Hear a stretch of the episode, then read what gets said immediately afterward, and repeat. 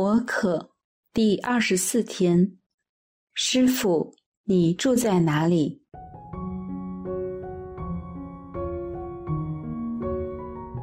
在《若望福音》第一章三十五至三十九节是这样描述的：第二天，若翰和他的两个门徒又在那里站着。若翰看见耶稣走过，便注视着他说。看，天主的羔羊。那两个门徒听见他说这话，便跟随了耶稣。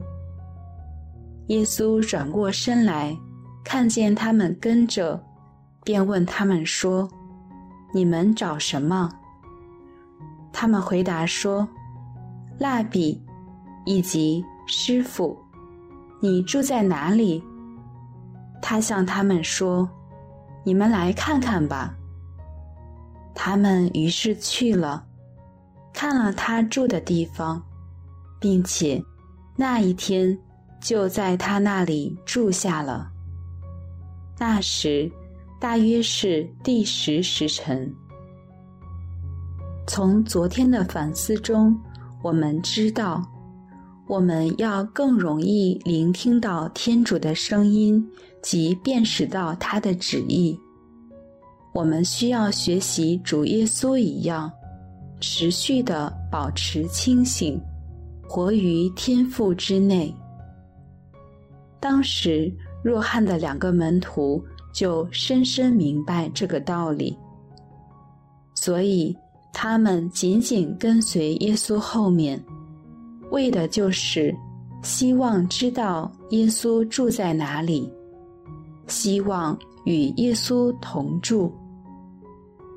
我们不是也像当日的门徒一样，希望寻找真理，寻找到自己生命的方向，找到生命中真正的主人，而渴望跟随他吗？那么，我们也要学习这些门徒一样，当找到真天主。找到真的主人时，就不惜放下一切，不放过任何机会，紧紧追随。目的就是与主耶稣同住。我们不要大惊小怪，不论在东西文化之中，徒弟希望与师傅同住，一点也不出奇。因为要得到师傅的真传，不能只是从课堂中及书本中学习，而是亲身从师傅身上学习。试问，哪会有比与师傅同住更有效、更贴身的方法呢？古语有云：“近朱者赤，近墨者黑。”如果我们要完全得到师傅的真传，我们是需要远离身边所有坏的影响，零距离的贴近天主，活于他之内。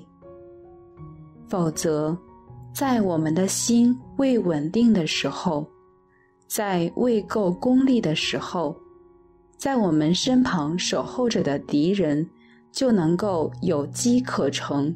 把我们击倒，所以，我们进入旷野与天父相遇，与他建立关系，向他学习取经时，我们不但不可以带着功利的心，我们更需要绝大的耐性，需要很强的决心，否则。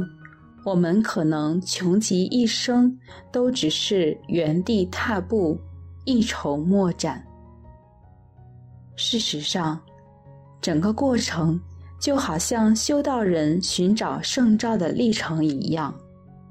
虽然我们不是真的进入修院去辨识圣召，但是，如果我们真的希望有成果的话，我们一定要如同这些修道人一样的认真，愿意放下一切，决心只跟随天主，并恒心的寻找天赋预许的召教，我们生命中特选的使命。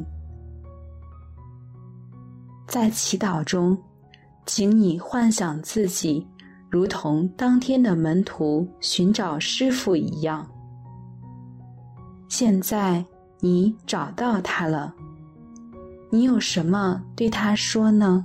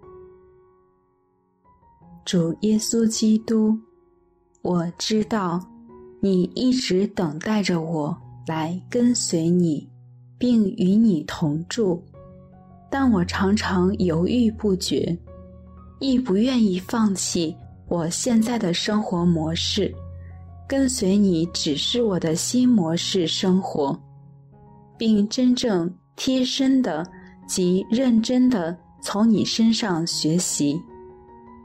求你再次坚定我，如同当日的门徒一样，不放弃任何跟随你的机会。主耶稣，我愿意跟随你，请你拖着我的手吧。